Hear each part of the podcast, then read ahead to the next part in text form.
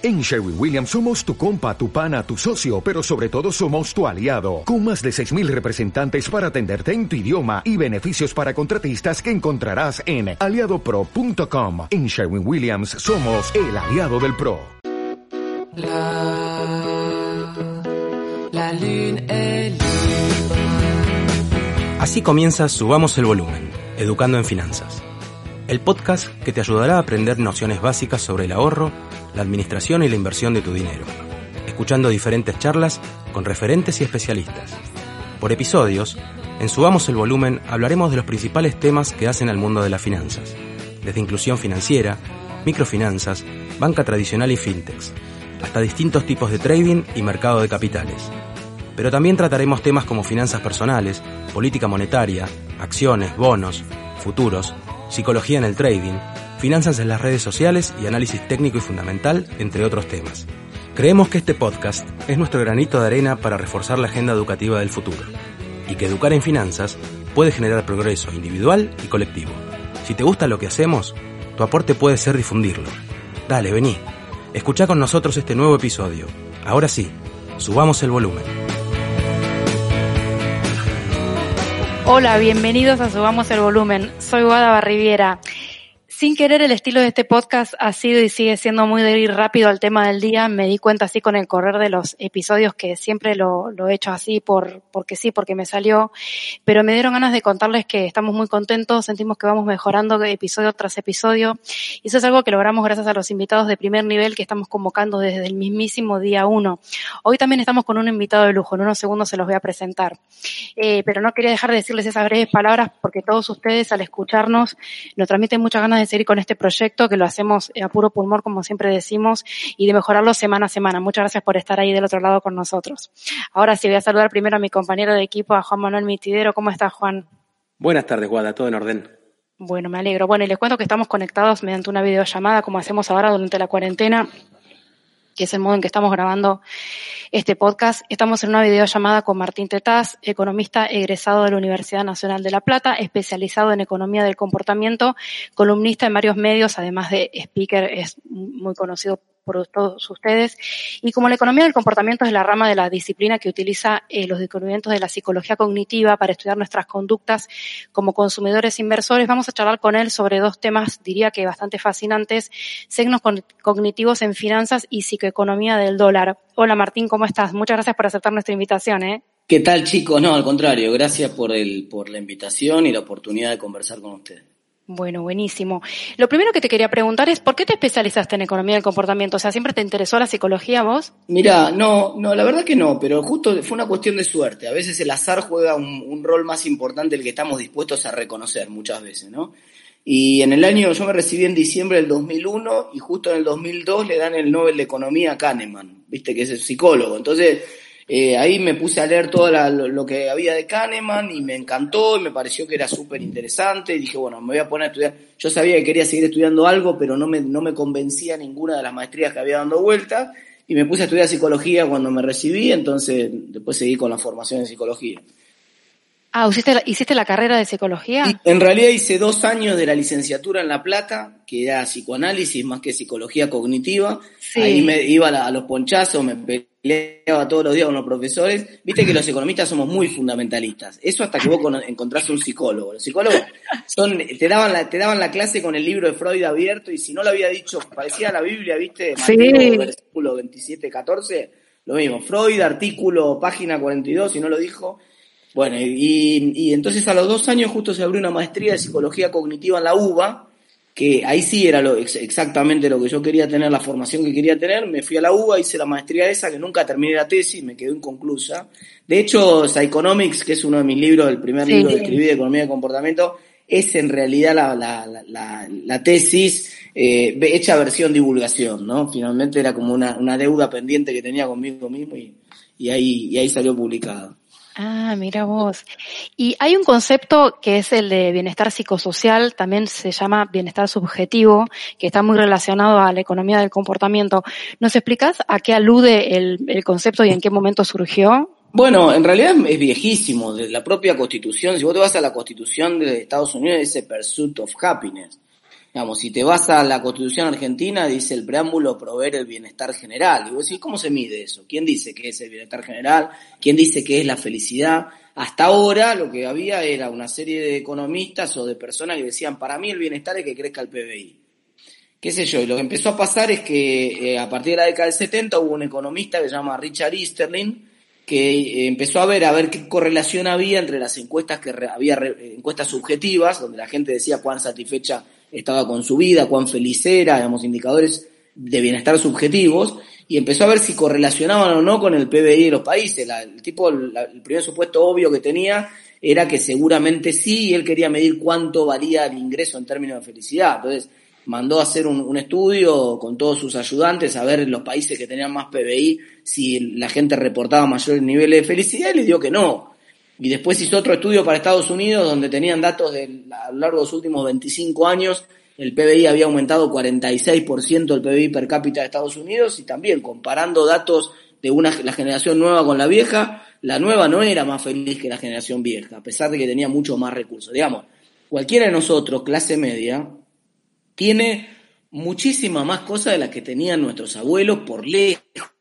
Para empezar, porque la mitad de las cosas que tenemos nosotros ni siquiera se habían inventado antes, ¿no? Pero, eh, digamos, y sin embargo, no, sé si estamos más felices que lo que estaban nuestros abuelos. Entonces, no necesariamente el bienestar subjetivo eh, que, reportan las personas es, correlaciona con las cuestiones materiales, ¿no? Claro, o sea que no hay una relación entre felicidad y riqueza.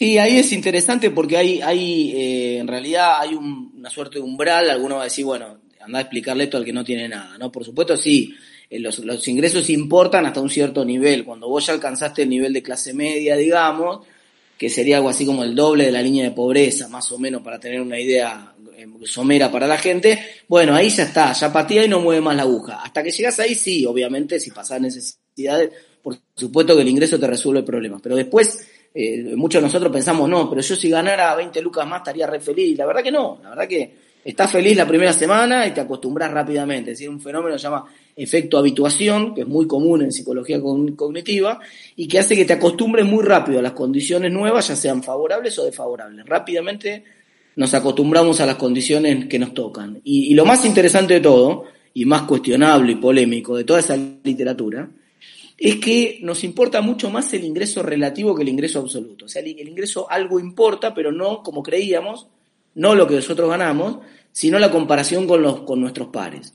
Entonces, em, vos estás mucho más mirando cuánto ganan tus vecinos, cuánto ganan tus parientes, cuánto ganan tus colegas de oficina, que cuánto ganas vos mismo. Y, y inclusive hay experimentos donde la gente prefiere ganar un poco menos de aumento en siempre y cuando le den un aumento más grande a él que al resto de los compañeros de oficina.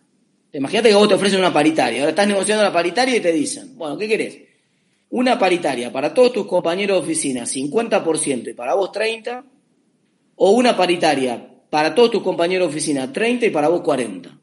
Vos vas a decir, no, se supone que la economía tradicional siempre mira la cuestión individual, entonces yo podía preferir la paritaria de 50 antes que la de 40. Me conviene más, voy a estar mejor. Sin embargo, mucha gente dice, no, no. Yo prefiero, aun cuando gane un poco menos, prefiero si me quedo mejor acomodado que el resto de la oficina, ¿no? Y esto es increíble, pero pasa mucho. Estamos más pendientes del ingreso del otro que del nuestro. Martín, yendo un poco a la, temática del podcast, ¿cuáles son los, los, sesgos cognitivos en las finanzas? Y si los pudieras desglosar, este, ¿cuáles son los más importantes? Mira, tenés muchísimos. Uno de, uno de los más comunes es el sesgo de uno que descubrió Richard Thaler, que después fue también premio Nobel de Economía, que se llama el sesgo de cuentas mentales separadas, ¿no? Es decir, esta, idea, de... Te pongo un ejemplo, te pongo un ejemplo concreto.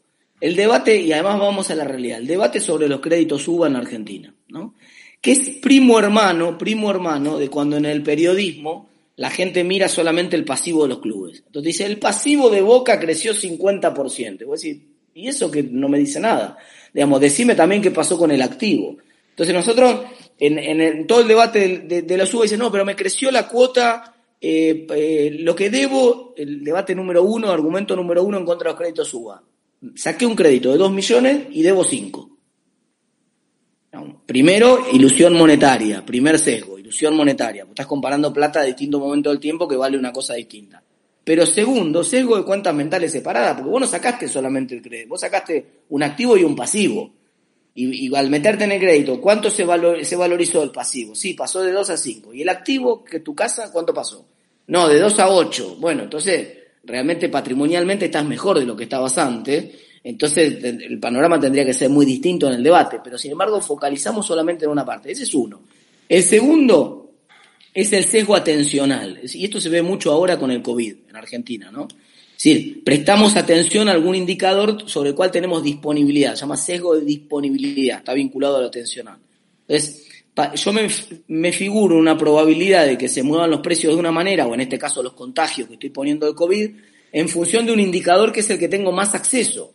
¿Y qué indicador tengo acceso? Tasa de contagios informados. ¿Es un indicador bueno? No, es malísimo.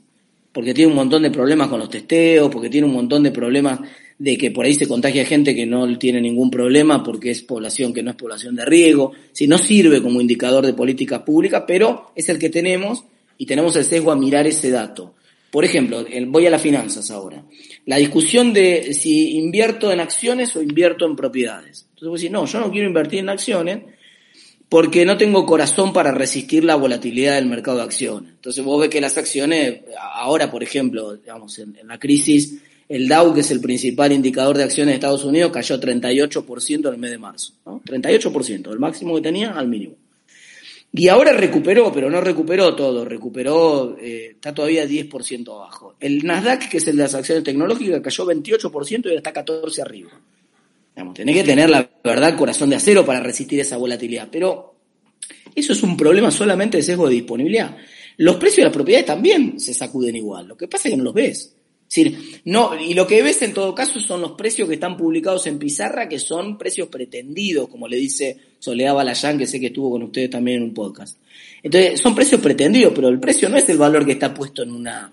Eh, ese es otro también, otro, otro sesgo muy común, ¿no? El de creer que el precio es el que está puesto en pizarra. Hay un chiste muy gracioso de, de Pablo en, su, en uno de sus libros, que él se va a comprar, un tipo se va a comprar un bolso, llega a un local y dice, ¿cuánto vale el bolso ese? El tipo dice, no, cinco mil pesos. Eh, cinco mil pesos. en el local de enfrente lo venden a tres mil. Bueno, dice el tipo, anda a comprártelo en el local de enfrente. No, lo que pasa es que en el local de enfrente se acabaron. Entonces, entonces dice, bueno, hasta cuando se acaben también van a valer tres mil. Dice, ahora que tengo valen cinco mil. El precio es el valor al cual efectivamente se hace la transacción. Eso es algo que a mucha gente le cuesta. No es un problema que le cueste, nos cuesta a todos, quiero decir, es un sesgo, es otro de los sesgos. Entonces, creemos que los precios de las propiedades se mueven poco porque no hay un índice, no vemos el precio al cual efectivamente se hacen las transacciones de propiedades como las nuestras todos los días. Si viera la gente ese precio todos los días, le agarraría a mucha gente pánico también respecto de eso, ¿no? Entonces, eh, ese es otro de los temas. Eh, después hay otro tema también que tiene otro sesgo interesante, muy, muy común en Argentina. Pivoteo acá con el segundo tema que comentábamos recién que tiene que ver con el, el hecho del sesgo otra vez atencional de la gente en un, en un stock muy pequeño. Por ejemplo, gente de clase media que se compra 500, 600, 700, 1000 dólares, tiene el canuto, ¿no? De 1000 dólares. Y se pone contenta cuando sube el dólar. Pero gana en pesos el tipo. Y el salario en pesos es mucho más importante que el canuto que tiene guardado, digamos, ¿no? Lo que pasa es que uno es un flujo y otro es un stock, pero pero esencialmente, digamos, no te da la cuenta para ponerte contento. No estás mejor después de la devaluación. Pero claro, como vos compraste algunos, eh, algunos de esos dólares, vos crees que entonces te puede ir un poco mejor. Después, eh, otro sesgo súper interesante que se ve mucho en los mercados financieros, muy interesante, es el sesgo de salto a conclusiones. Este es un sesgo muy, muy particular. Si vos te pones a pensar, en realidad lo que hacemos como, como personas es siempre no, no en las finanzas, en todo. Nosotros aprendemos de la experiencia. Y tratamos de aprender de la experiencia cuál es el patrón generador de datos, digamos, cuál es el modelo o cómo funciona el mundo, para decirlo en palabras más, más eh, llanas, ¿no? Tratamos, porque en nuestras relaciones diarias nos va la vida en entender cómo funciona el mundo. Nadie nace sabiendo, así que nosotros aprendemos de la experiencia. Algo nos cuentan, en casa nos dicen esto es así, esto es así, y otras cosas las aprendemos chocando contra la pared, ¿no? Pero, pero la mayor parte de la experiencia nuestra, en general, es una experiencia muy acotada en número, en tamaño de experiencia. Digamos. Por ejemplo, vos tomás una decisión de casarte con un N de haber compartido una convivencia de pareja igual a 3, 4, 5 en el mejor de los casos. Digamos, y te tirás una pileta de 200 metros de profundidad. O elegís una carrera universitaria con un N igual a cero, porque no es la única carrera que elegiste. Alguno por ahí abandonó una y siguió otra, pero en general las experiencias son muy pocas. Tomás una decisión de un empleo, que es muy importante para tu vida, también. ¿Cuántas decisiones de empleo tomaste en tu vida, de elección de empleo? Muy pocas. Entonces, somos bastante buenos para tomar decisiones repetitivas y habituales, es fácil aprender.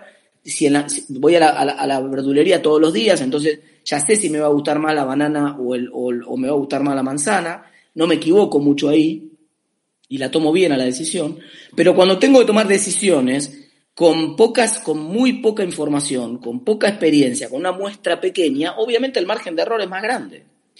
Y entonces lo que hago es saltar a conclusiones con dos o tres resultados nada más. Si vos lo vas a ver en el casino, que es increíble. Vos te paras al lado de una ruleta, todos sabemos que es un, fenómeno aleatorio. O sea que supuestamente lo que va a salir en la ruleta ahora no tiene nada que ver con lo que salió antes. la ruleta no tiene memoria, el azar no tiene memoria. Sin embargo, el tipo que está parado, hay dos, dos clases de jugadores en la ruleta. De un lado, hay jugadores que están parados diciendo, ah, salió tres veces negro, ahora le toca al Colorado. Y del otro lado, hay jugadores diciendo, salió tres veces negro, está de racha el negro, apotémosle al negro. Los dos razonamientos están mal. Si los dos razonamientos son sesgo de salto a conclusiones, con tres datos, que además sabemos que en ese caso son datos provistos por el azar, el tipo salta una conclusión. En los mercados financieros, ese tipo de comportamiento genera una burbuja. ¿Por qué genera una burbuja ese comportamiento? Por una razón muy simple, porque que yo en la ruleta crea que ya salió cuatro veces el colorado y entonces le toca salir al negro, no afecta nada. La ruleta le importa poco nada, va a salir lo que se le cante. Pero si yo creo que ya subió cuatro días seguidos el dólar y por lo tanto hay una tendencia y yo la quiero aprovechar, digo, che, está subiendo el dólar. Hay una tendencia, vamos a comprar dólar. Entonces es profecía autocumplida. Porque entonces todo el mundo cree que está subiendo el dólar y todo el mundo cree que identifica una tendencia. Y fíjense que tenemos tanta pasión por tratar de ver tendencias donde no las hay, que es algo que traemos desde chiquititos.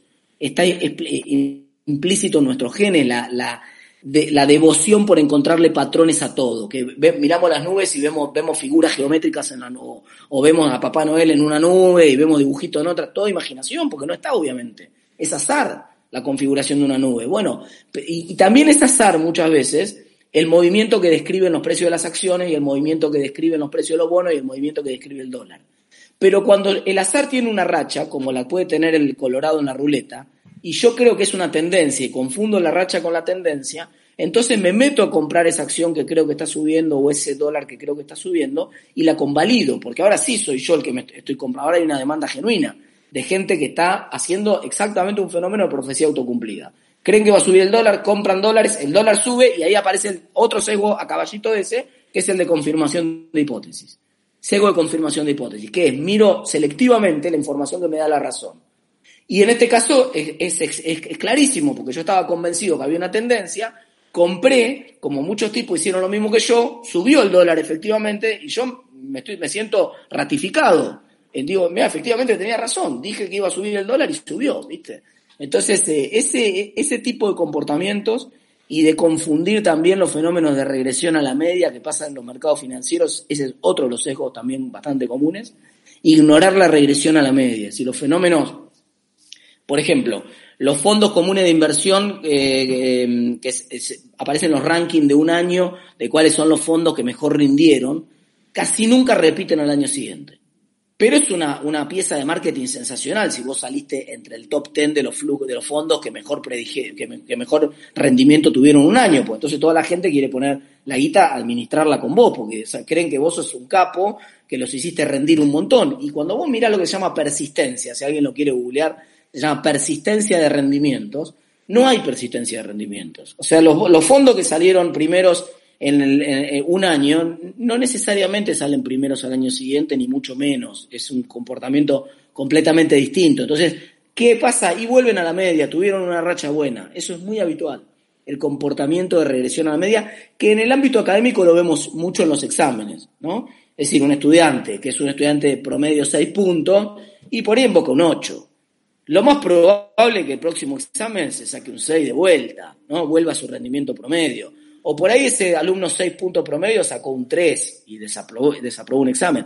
Lo más probable es que el próximo examen vuelva al 6. Digamos, eso se llama regresión a la media. Ahora, hay un problema de cómo gestionas esa regresión a la media en una organización y también de cómo lo gestionas en el ámbito educativo.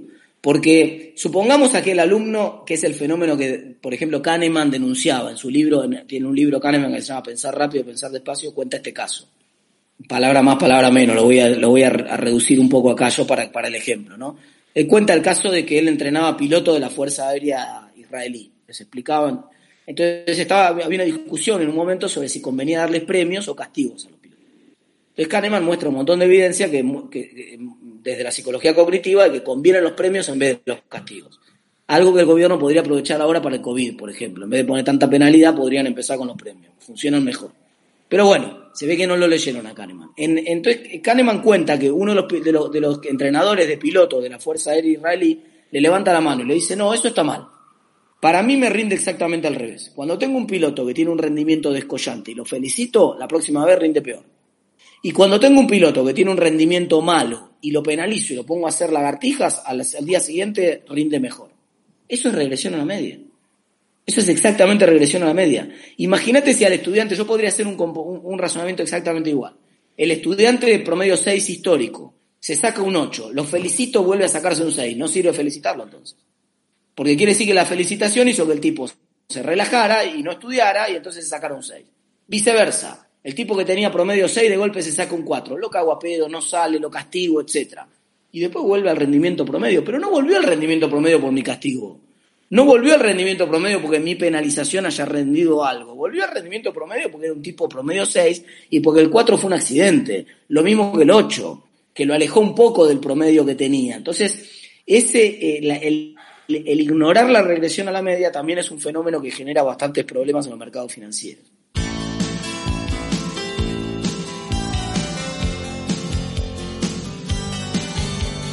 Estás escuchando Subamos el Volumen, Educando en Finanzas.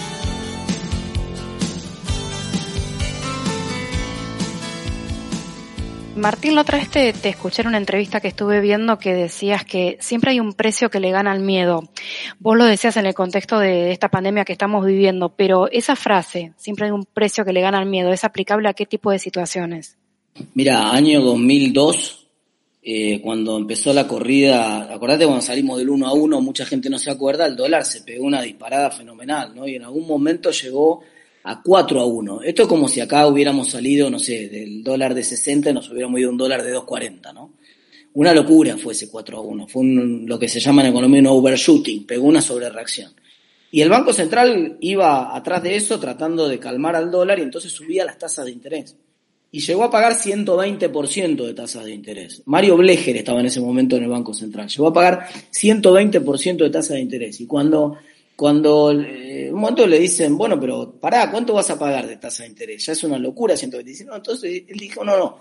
Es que siempre hay un precio en el cual la avaricia por ese precio le gana al pánico, ¿no? Y entonces, eh, y ese fue un ejemplo bien concreto. Entonces, eh, por supuesto, siempre es difícil correr de atrás una devaluación ofreciendo más tasa, pero pero siempre hay un, hay un precio en el cual, por más pánico que vos tengas, ya resulta atractivo empezar a entrar. Por ejemplo, hace eh, ayer eh, hablábamos con, con De Pablo, con el profesor De Pablo en la, en la radio, en Radio Mitre, y él nos, yo no me acordaba, pero trajo el caso de que hace unos años Maduro logró colocar, en el, defolteado completamente, con una hiperinflación escandalosa y todo, logró colocar un bono, pagando también un interés de, no me acuerdo, disparatado, como te diga 5.000%, que todo el mundo sabía que no lo iba a pagar él al bono ese. O sea, que era una cosa que, que en realidad emitía un bono diciéndole a la gente, che, lo voy a defoltear. Y así todos se lo compraron al bono. Mm. A 2,50 se lo compraron, por supuesto, pero esencialmente, ¿qué están comprando? Y se tiraron un tute porque era tan barata la posibilidad de entrar que por ahí pensaban, bueno, por ahí cambia el gobierno, cae Maduro y el que viene renegocia la deuda y algo cobramos de este bono, entonces vamos a comprar igual. Entonces, y, acá pasa lo mismo en el caso, en el escenario de salida de COVID. La gente te dice, no, ahora quién va a volar en el medio, quién se va a animar a subirse un avión. Mirá, el que nunca fue al Caribe y ahora tenga la posibilidad de viajar al Caribe a 400 dólares all inclusive, quédate tranquilo que se va a subir al avión, ¿no? Y después de que se suba ese al avión y, y todo el mundo vea que no pasó nada con ese que se subió al avión y que ya está, se van a subir todos los demás. Digamos, entonces eh, eh, cuesta muy poco quebrar a veces ese miedo y, siempre, siempre hay un precio que, que logra cualquier comportamiento. Así como al revés está ese famoso dicho de que también todo el mundo tiene su precio y que, cada, y que hay un precio para... Realmente hay un precio para cada cosa. No para que, ya, no digo valores morales, pero hay un precio para cada cosa. Cada, y el precio refleja el nivel de escasez de esa cosa. Y puede ser ridículamente bajo o ridículamente alto, pero hay un, un punto en el cual el precio generalmente consigue modificar el comportamiento.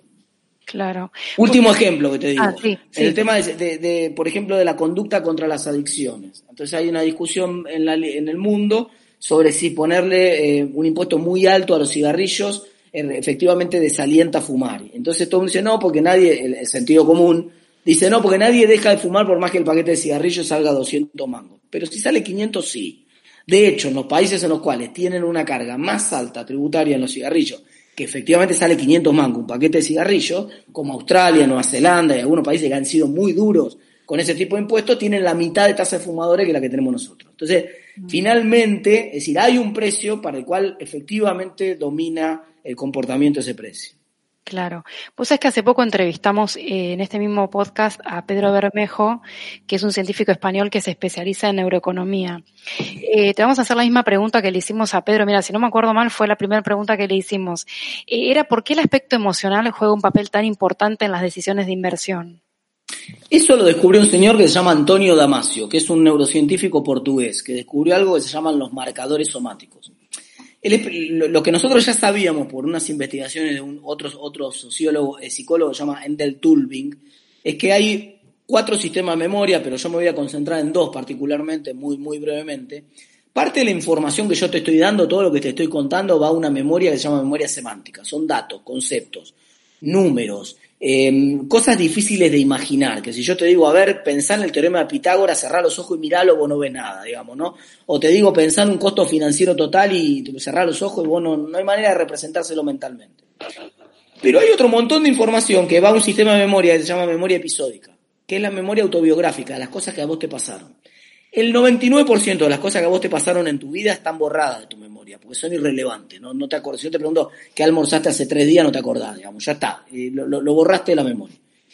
Lo que, lo que determina qué cosas van a quedar guardadas en tu memoria es el sistema emocional. Si cuando hay algo que te mueve la aguja desde el punto de vista emocional, no tiene que ser que te haga llorar necesariamente, puede ser un placer intenso, puede ser un disgusto, puede ser algo, no sé, alguna cosa que comes que no te gusta, puede ser una sensación cualquiera, pero en general, ese recuerdo queda guardado con una pista emocional, lo que Antonio Damasio denominó los marcadores somáticos. Entonces, a partir de ahora, cuando vos traes de la memoria ese recuerdo, viene con la pista emocional.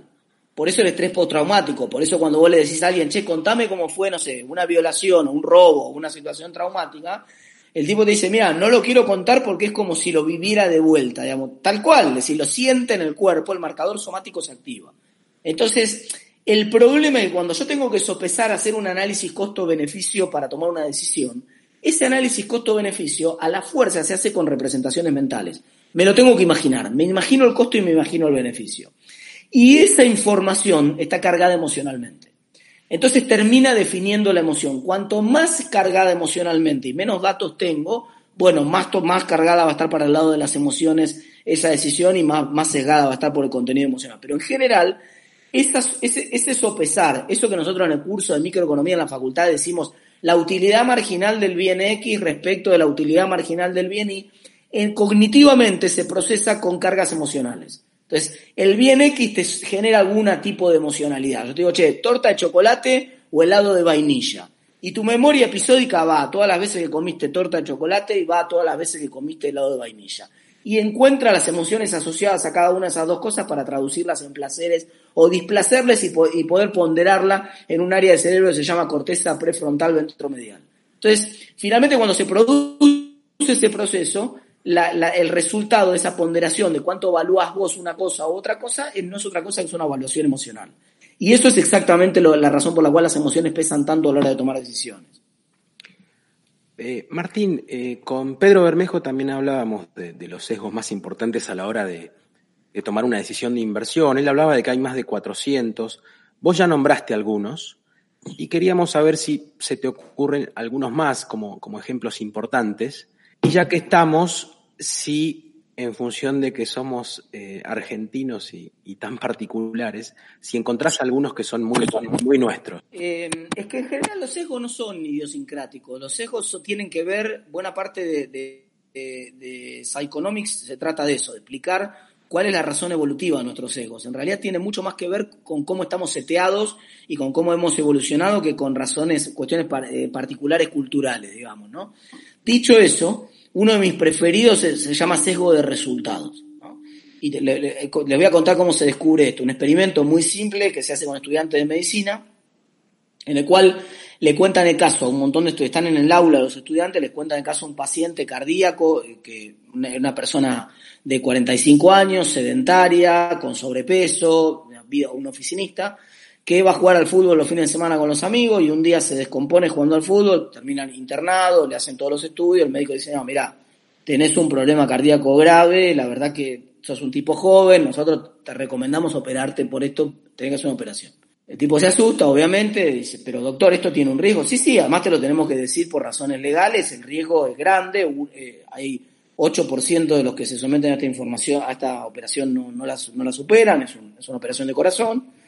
Pero realmente sos un tipo joven, nuestro consejo profesional es que te operes, tenés que tomar la decisión vos. Buenísimo. Este, entonces a la mitad de los estudiantes les dicen, váyanse al recreo que ya está, coffee break, etcétera, y con la mitad que se quedan le dicen, bueno, le tenemos que contar, el tipo finalmente se opera, le hace caso al médico y lamentablemente no supera la operación, le va mal, no, nos pasó el quirófano, mala noticia, disculpen, y si les queda ganas de tomar algo, vayan y tómense el cafecito, no le cuenten nada a sus compañeros que ahora vienen, cuando vienen los compañeros, a la otra mitad de los estudiantes le dicen, no, la operación salió bárbara. El tipo a la semana estaba jugando con los hijos, perfecto, ningún problema, espectacular y tenía 40 años más de, esperanza de vida. Bárbaro. Sigue la clase. Cuando está terminando la clase, le dice, ah, eh, terminamos la clase, ah, pero esperen, ¿se acuerdan de, que les habíamos contado el caso del paciente cardíaco este, que el médico le había recomendado que se operara y ¿Y a ustedes qué les parece la recomendación del médico con la información que ustedes tenían del caso en ese momento? ¿La recomendación del médico fue correcta? Sistemáticamente los tipos a los cuales les contaron el final feliz dicen sí, fue correcta. Sistemáticamente los tipos a los cuales les contaron el final malo dicen no, no, fue eh, incorrecta la decisión del médico. Pero esto es obvio que es una pavada, porque en realidad eso es el sesgo de juzgar una decisión por un resultado. Y la sociedad es bastante meritocrática, es lo que nos enseñaron desde chicos, pero cuando el resultado tiene una cuota de azar, y ciertamente en este caso que estoy mencionando tiene una cuota de azar, porque hay un margen de error y, hay un 8% de tipos que no salen de la operación, y por supuesto el médico no sabe quién va a ser el que se va a salvar y quién va a ser el que no, porque si no, obviamente operaría a ese 8% directamente no lo hubieran operado. Así que, ex ante, con la información que el tipo tiene ex ante, no puede saberlo.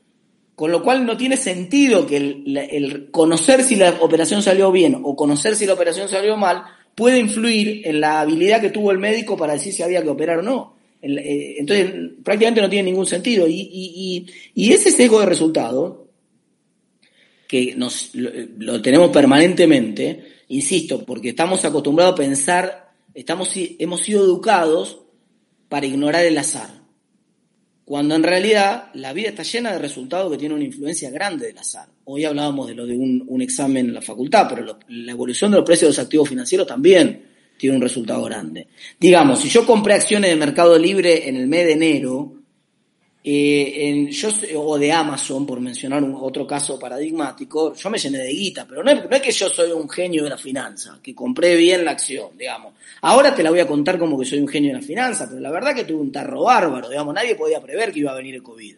Y que el COVID iba a acelerar el ritmo de transformación de un tipo de negocios particulares, que son los que, por ejemplo, eh, se dedican a Amazon o, o Mercado Libre. Entonces, es juzgar mi decisión de haber comprado acciones como una cuestión de habilidad mía o porque me fue bien, o viceversa. Digamos, la, decisión de la persona que compró dólares a 140 hace dos semanas atrás. Y ahora el dólar sale 130 porque estuvo el arreglo con los fondos. Pero eso no podía saberse cuando el tipo compró. Por supuesto que si el tipo lo hubiera sabido, no lo hubiera comprado. Hay miles de, ejemplos como este. Cuando en su momento eh, la discusión de la, de, del campo en la 125, ¿no? Y el gobierno le decía a, a los productores, bueno, están reteniendo la cosecha y vendan la cosecha porque si no... Después el precio de la cosecha efectivamente bajó al año siguiente. Entonces me acuerdo los discursos de muchos diciendo, ¿vieron que al final los que tomaron una mala decisión por retener la cosecha? Que obviamente es una decisión financiera, ¿no? Tomaron una mala decisión por retener la cosecha porque el precio de, la soja bajó. Sí, pero yo no podía saberlo eso cuando tomé la decisión. Es decir, la decisión no es mala porque el precio de la soja efectivamente haya bajado. Mi decisión de comprar dólares hace dos semanas no es mala porque el precio del dólar haya bajado ahora, porque yo no tenía manera de saber si el precio del dólar, si no seríamos todos millonarios si cada uno tuviera la bola de cristal. Es decir, pero sin embargo, algo que parece bastante obvio en algunas cosas es un sesgo que se cuela muchísimo en los negocios. La gente, en vez de juzgar, de darse cuenta que el resultado de las finanzas es un resultado que tiene una cuota de aleatoriedad fenomenal. Tan es así que el premio Nobel, Eugene Fama le dieron un premio Nobel de Economía por demostrar que los precios de los activos financieros son esencialmente un paseo aleatorio. O sea, que esencialmente son azar. Y, si, y, entonces vos decís, pero entonces ¿por qué hay un montón de gente tratando de ganarle a los índices de las acciones y, jactándose de que tiene un rendimiento mejor del que tiene el promedio, digamos, ¿no? Y, eso en realidad es porque eh, tratamos de demostrar que no, que nosotros, así como hay gente tratando de hacer eh, eh, martingalas en la ruleta, y ahí hay un comportamiento extraordinario de, marketing brillante que yo aplaudo, realmente aplaudo, que es el de darle a la gente el sesgo de confirmación que la gente quiere. Durante mucho tiempo en los casinos, a vos te prohibían anotar. Si vos no podías anotar los números que salían. Entonces, hay libros enteros, hay libros, ¿eh? yo tengo un libro, acá me regaló mi viejo cuando era chiquito, se llama 12 contra la banca o 13 contra la banca, no me acuerdo bien el título, que es sensacional, que cuenta la historia de unos tipos que fueron a Monte Carlo con una martingala. Y, y esencialmente los tipos contaban como un dato y dicen, escúchame, te prohíben anotar. Si te prohíben anotar es porque si anotás tenés una ventaja, evidentemente. Quiere decir que la, evidentemente el registro de lo que salió en las bolas anteriores de alguna manera te da un indicio de una tendencia que tiene la ruleta o de que por lo tanto si vos estudias los datos podés ganarle a la ruleta, digamos. La mejor campaña de marketing de la historia. Porque entonces vos tenés un montón de tipos que van a, jugar contra un juego aleatorio tratando de, pensando que le pueden ganar al azar. Cosa que todo el mundo que haya estudiado un concurso básico de estadística sabe que es imposible. Pero, no obstante, la gente sigue creyendo que le puede ganar al azar. Imagínate en los mercados financieros si yo creo que el, que el resultado del, del, precio de las acciones es algo que no es tan azar, sino que es algo que yo puedo predecir y que yo puedo ver la tendencia y tengo este sesgo de salto a conclusiones, que con muy pocos datos tiendo a encontrar una correlación que probablemente no existe y sea espuria, pero yo tiendo a verla donde no está y después juzgo la decisión del inversor, si fue bueno o mal inversor, por el sesgo de resultados. Por decir, bueno, no, no, pero mira, este fue el que al final la tenía clara, este, porque acertó. Hace, un, hace, hace unos meses también hubo un debate, yo tuve una pelea inclusive con un periodista conocido, en ese momento opositor y oficialista, porque el tipo dijo un día, el dólar se va a 30 pesos. Y efectivamente terminó teniendo razón, porque el dólar después se fue una devaluación y el dólar, viste, yo te dije que el dólar se iba a 30 pesos. Sí, el Pulpo Pol también dijo que ganaba Alemania, pero, todo el mundo sabe que el Pulpo Pol no puede saber de fútbol y que el Pulpo Pol lo que hacía era un fenómeno aleatorio y que fue simplemente una casualidad. Que de 100 pulpos y ratas y animales que tratan y de gente que, que se pone de tal color cuando va a ganar Alemania o cuando va a ganar Francia, Hubo una correlación espuria con el pulpo pol, un poco más larga, que se hizo famoso el pulpo pol, y todo el mundo entiende eso. La mayoría de las veces nosotros cuando es un fenómeno tan obvio como un pulpo tratando de predecir nos damos cuenta que no puede ser y que lo, tratamos como una cosa medio divertida. Pero a veces la gente se la cree. Digamos, en un, en un momento cuando no es un pulpo, sino una persona la que dice, che, el dólar va a subir 40%, y vos decís, pero hay una teoría de los mercados eficientes si todo el mundo supiera que el dólar va a subir 40% y fuera la información correcta, el dólar subiría hoy 40%, no dentro de tres meses. Entonces, evidentemente, ahora después de tres meses puede ser que efectivamente suba 40%. Eso no le da la razón al que dijo que iba a subir 40%. Paradójicamente, eso es sesgo de resultado puro.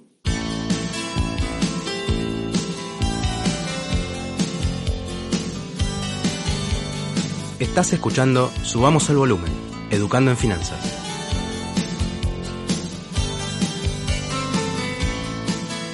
Martín, desde tus estudios y bueno, todo el conocimiento que, has adquirido, ¿no? Eh, especialmente en relación al aspecto psicológico, ¿cómo, describirías a una bolsa de valores? una bolsa de valores es un mercado de apuestas, ¿no? Es un mercado de apuestas. Nosotros estamos permanentemente haciendo apuestas entre nosotros. Vos te juntás con un grupo de amigos a comer un asado y el, asado es, todo el día está todo el mundo haciendo apuestas, sobre todo, sobre el fútbol, sobre qué va a pasar con un resultado de fútbol, sobre lo que va a pasar al gobierno, sobre las elecciones, sobre, sobre quién va a ser, quién va a ganar el cantando, sobre lo que sea. Está todo el mundo siempre dando opiniones, haciendo pronósticos sobre lo que cree que va a pasar. La diferencia es que en los mercados de valores se junta la gente que pone la plata donde pone la boca. Es decir, hay gente que hace apuestas, pero esas apuestas hay que hacerlas poniendo plata arriba de la mesa. Y en ese acto de poner plata arriba de la mesa y apostar por una, por una idea, el mercado lo que hace es condensar esas opiniones y ponerles, eh, y el precio lo que refleja es el promedio de las ponderado de las expectativas. ¿no? Es como cuando vos ves una pelea de boxeo. Y vos ves una pelea de boxeo y ves que está, no sé, va a pelear en su. Yo te voy a, va, me va a salir de viejazo con los nombres que te voy a decir. Pelea Tyson contra eh, la Mole Molly, ¿no? Por ejemplo. Entonces, todo el mundo sabe que va a ganar Tyson, lo más probable es que gane Tyson. Entonces, seguramente la Mole Molly paga 20 a 1. Entonces sale ese dato en las apuestas. Sale, no, la Mole Molly paga 20 a 1 en las apuestas. ¿Qué quiere decir que la Mole Mole paga 20 a 1? Ese es un mercado de acciones, es exactamente lo mismo. Es gente haciendo apuestas. Y ese 20 a 1 es el precio que condensa las expectativas de todos los que están en ese mercado, que son expectativas informadas.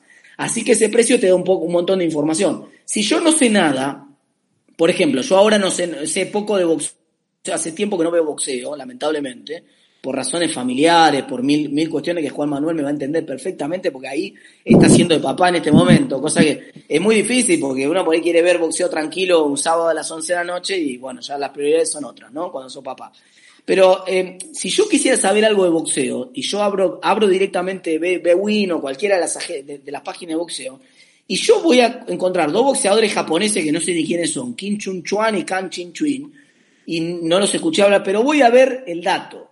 La gente que pone la plata donde pone la boca, ¿qué dice? Y dice 9 a 1 Quan Chin Chuan. Bueno, quiere decir que entonces Quan Chin Chuan es el punto y que el otro, el, otro es el, que, el favorito y 9 a 1 más o menos refleja cuán bueno es uno respecto del otro. Ese precio me da muchísima información. Más información que, que 35 comentaristas deportivos dándome su opinión sobre lo que realmente piensan, digamos. Y con los mercados, con una bolsa de valores pasa exactamente lo mismo. Esencialmente es información y además es un mecanismo diversificador de riesgos. O sea, hay dos, dos cosas que pasan en una bolsa de valores. Lo primero es que hay gente apostando sobre lo que cree que va a pasar y entonces ese, ese precio resume esas, esas expectativas. Y lo segundo es que hay gente diversificando riesgos. Entonces hay gente que tiene una compañía que fabrica paraguas tratando de abrir el paraguas, valga la redundancia, de que por ahí en una de esas no llueve. Y entonces, ¿qué hacen? Y bueno, venden algunas acciones del paraguas y compran algunas acciones de bronceadores, ¿no? Y entonces diversificaron el riesgo. Y esa diversificación de riesgo también es muy profesional. Y eso es mucho, mucho lo que, de lo que hacen los traders profesionales, es eso. Es balancear, es, es comprar, comprar pools de riesgos de gente que no está dispuesta a asumir distintos niveles de riesgo, pero claro, ellos sí los asumen porque pueden hedgearlos, se dice en la jerga, quiere decir pueden de alguna manera cruzar esos riesgos y compensarlos para sacar una rentabilidad a través de todos esos riesgos, de esa compensación de riesgos. Bueno, viste que los argentinos estamos obsesionados con el dólar. Eh, ¿Vos cómo explicás eso? Es bastante, mira, es bastante razonable por, porque tenemos, eh, ya te diría que es casi, casi es pavloviano, ¿no? ¿Vos te acordás el reflejo de, condicionado de Pavlov, este, el experimento este que al perro le daban de comer y sonaba una campana, le daban de comer y sonaba una campana, y ya después de un tiempo, solamente con sonar la campana, el perro empezaba a salivar, porque anticipaba que se venía la comida, era evidente porque estaba el reflejo condicionado.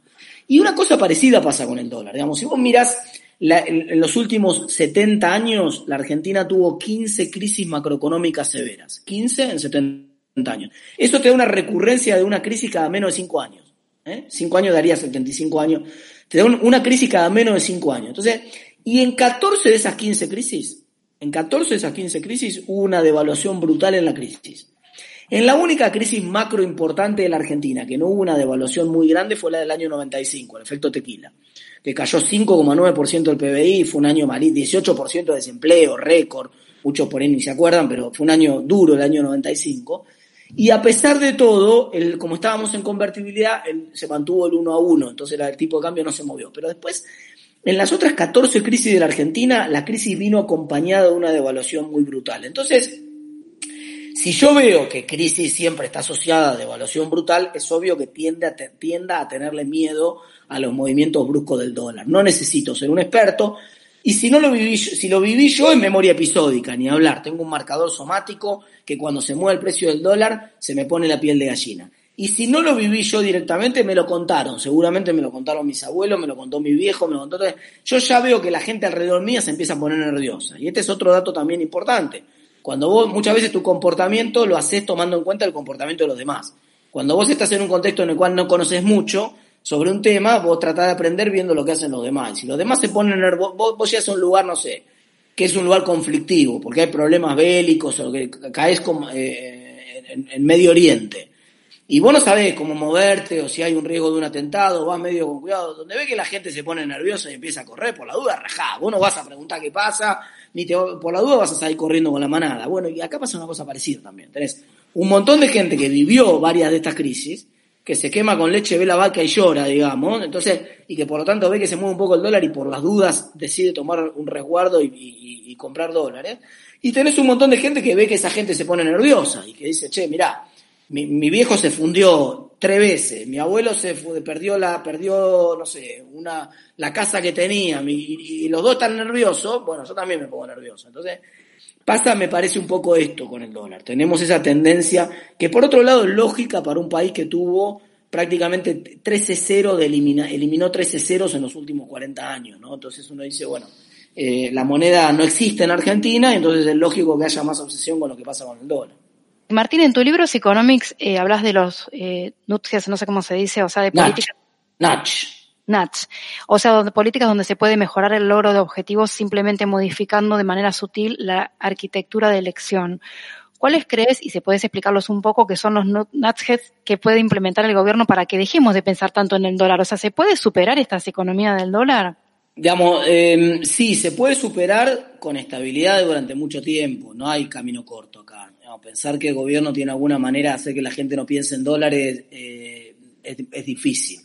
Ahora, dicho eso, digamos, el, el NACH en general son formas de presentar la información, la misma información, pero de una manera sutilmente distinta o cambiar una regla de elección de una manera sutilmente distinta que haga que vos hagas, tengas un comportamiento que nos conviene a nosotros. Te pongo un ejemplo. Vamos a poner un ejemplo concreto para la pregunta que me haces vos. Supongamos que yo veo que un problema en Argentina es que la gente quiere ahorrar en dólares y no quiere ahorrar en pesos. Entonces yo con un Natch podría suponer que a partir de ahora eh, todos los ahorros de la gente están, yo los especifico, me prenden fuego, ¿no? Imagínate, si yo especificara todos los depósitos de me, me, prende fuego, pero yo digo, no, todo hace transitorio, es un problema de reordenamiento del sistema financiero, la gente puede volver a elegir libremente la moneda que quiera a partir del primero de enero, pero yo eh, durante el 31 de diciembre voy a cambiar, voy a poner todos los ahorros en pesos. O yo voy a suponer que todos los ahorros iniciales de la gente van a una cuenta de pesos. O voy a suponer que el 10% de la plata de la gente se ahorra y lo pongo en una cuenta de ahorro. Y vos después lo puedes sacar de tu cuenta de ahorro, no hay ningún problema. Pero yo, cuando te deposito el sueldo, en vez de depositarte todo en tu caja de ahorro para que vos cobres con y, pagues con la tarjeta de débito, te voy a depositar 90% de la plata en tu caja de ahorro y 10% en un plazo fijo. En peso, porque yo quiero que ahorres en peso. Entonces lo voy a depositar en un plazo fijo en peso o en un bono que ajusta por uva o lo que sea, pero en cualquier instrumento alternativo que no sea el dólar, ¿no? Pero lo que voy a hacer es dejarte la libertad para que vos lo deshagas a eso. Es decir, yo no, no, no voy a imponer una elección sobre vos. Yo simplemente, es como, es como en, el, en el ejemplo que se usa del libro de texto para el ejemplo de los Natch, que es el de la donación de órganos, ¿no? Si yo voy a suponer que vos sos ahorrador presunto.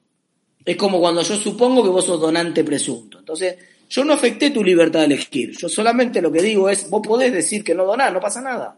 Poner en el documento que no querés donar y nadie te va a tocar tus órganos, no pasa nada. Pero si vos no pones nada, yo asumo que vos sos donante. Y acá es lo mismo. Si vos no decís nada en contrario, yo asumo que vos el 10% de tu plata la estás dispuesto a ahorrarla y ponerla en un plazo fijo en pesos. Y la pongo ahí. Pero yo no te obligo a que vos la pongas ahí. O sea, no pasa nada. Si vos querés desde, de home banking con un botón, la pasás de vuelta a tu caja de ahorro. No pasa nada. Ese solo cambio que parece trivial y vos decís, pero eso no va a generar ningún cambio en el comportamiento de la gente, en la práctica lo genera. En la práctica, muchísima más gente termina siendo donante de órganos cuando se hace así, muchísima más gente termina ahorrando cuando yo supongo de antemano que el 10% del sueldo va a una cuenta de ahorro, incluso cuando vos seas libre de sacarlo a la plata de esa cuenta de ahorro. Entonces, ese tipo de cosas pasan. Y además, ¿cómo recibís, por ejemplo, no sé, eh, podría ser hasta para transferencia de herencias, ¿no? Entonces, eh, hay un estudio que se hace, que no me acuerdo ahora los autores, pero hay un paper que muestra que la gente tiende a mantener la composición del portafolio que heredó. Entonces, yo, por ejemplo, heredo, heredo de un familiar eh, dos millones de pesos, un millón está en dólares y otro millón está en pesos, en general esa proporción la mantengo. O heredo de un familiar dos millones en acciones y tres millones en un campo y esa proporción de activos la tiendo a mantener. Entonces, yo podría poner una norma que a partir de ahora todas las herencias se hacen en pesos. Se, se transforman en pesos. Entonces, al tipo de cambio que sea. Entonces, vos te, estás en una, en una sucesión, hay un depósito en dólares de tu familiar que falleció por 100 mil dólares, y yo te voy a pasar automáticamente a pesos. Te lo voy a especificar. Dándote la chance de que vos lo vuelvas a poner a dólares. ¿No? O sea, yo no te voy a robar, no, no, no, no, no, no voy a tocar tu plata. Yo simplemente lo que estoy haciendo es presuponiendo un pequeño empujoncito, por eso se llama Natch, quiero decir, una pequeña ayuda para que decidas como me conviene a mí, sin limitar tu libertad de elección. Eso es centralmente el Natch. Es muy importante que yo nunca cambie tu libertad de elección.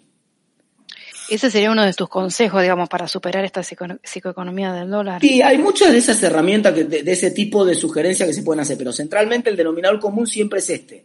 Es que yo asumo un comportamiento por default que no es el que estás tomando vos. Si tu comportamiento por default es que vos automáticamente, eh, supone, por, mencionar otro caso eh, eh, parecido de hace unos años, ¿no? de hace un par de años. Cuando el gobierno eh, le dio la tarifa social a un montón de hogares en la Argentina, tomó la decisión de reducir los subsidios. Esa reducción de subsidios era una decisión que le permitía al gobierno ahorrar emisión y por lo tanto que le permitía fortalecer el peso. Era una decisión muy importante. Pero el gobierno le dio tarifa social a un montón de sectores, dijo dos, menos de dos salarios mínimos, tarifa social, para todos y todas, ¿eh? generalizada. Eso fue un error enorme del gobierno anterior, un error enorme. ¿Por qué? Porque el gobierno dio por sentado que la gente necesitaba el subsidio. Si el gobierno hubiera hecho el default al revés, hubiera dicho, hay tarifa social para todo el que lo solicite, dadas esas condiciones, por supuesto, tenías que ganar menos de dos ingresos mínimos, etcétera, todas las mismas condiciones, pero cambiaba, daba vuelta al default, o sea, en vez de dar, de, vos recibís el subsidio como default, vos no lo recibís, lo tenés que pedir. Ese solo cambio generaba un ahorro fenomenal.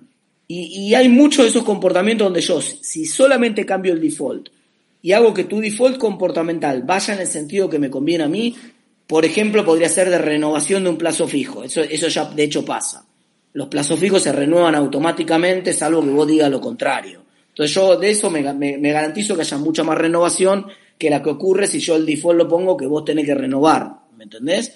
Y así uno puede usar muchas de estas, de, estas pequeñas sutilezas, a veces en la arquitectura de elección entre alternativas para que la gente se quede más en pesos y vaya menos a dólares. Pero insisto, no vas a mover mucho la aguja ahí. Es decir, no, no, no creamos que con esto vamos a cambiar el patrón de preferencia de la gente que es un patrón que tiene una explicación, como acabo de darla, que tiene 70 años de historia, no se cambia simplemente cambiando una coma de un contrato, pero puede ayudar eso. Brasil, por ejemplo, que ellos ahorran en reales. Eh, ¿Hay un tema ahí de, estabilidad del plan real, por ejemplo, o, eso ya venía de antes? No, venía de antes y tiene que ver con una diferencia central, que es que, eh, primero, no en Brasil todas las crisis fueron seguidas por devaluación, el número uno, que es la relación que te hice acá, está más, menos clara esa relación. Número dos, en Brasil siempre tuviste tasas de interés reales positivas. Entonces, y acá no, acá sistemáticamente tuviste tasas de interés reales negativas. Entonces, vos acá, vos automáticamente acá, ahorrando en pesos, sistemáticamente la inflación te fue ganando. Hay ilusión monetaria y el gobierno siempre la aprovechó esa ilusión monetaria. En Brasil la diferencia es que el gobierno nunca se aprovechó de la ilusión monetaria de la gente, o por lo menos no lo hizo de manera sistemática. Entonces, como, como siempre rindió mantener tus ahorros en reales, tu, tu, default en general es quedarte siempre en el mismo lugar. Vos sos un animal de costumbre. Si, vos, si a vos no te empujan para salir de una zona de confort en la cual estás, no vas a salir. Este es uno de los, de los resultados más importantes de la economía de comportamiento. Entonces, el problema es que acá la empujaron a la gente a salirse de la zona de confort e ir a buscar otra moneda. Pero si le hubieran dado acá sistemáticamente eh, rentabilidad real, positiva, en pesos, a lo largo de, de los procesos de inflación, la gente probablemente mucha se hubiera quedado en pesos. Yo estoy encantada con la entrevista, me, creo que fue muy interesante todo lo que dijiste, te agradecemos muchísimo. Gracias a ustedes y eh, nos queda la excusa para hacer otra más adelante. Sí, tal Dale. cual, eso te iba a decir, que quedamos abiertos para otra, otra segunda ocasión. Muchas gracias por tu tiempo. Bueno chicos, nos vemos. Muchas gracias. gracias. Chao. Hasta acá, subamos el volumen, Educando en Finanzas. Podés encontrarnos en Spotify, Google Podcast, iTunes y en iVoox.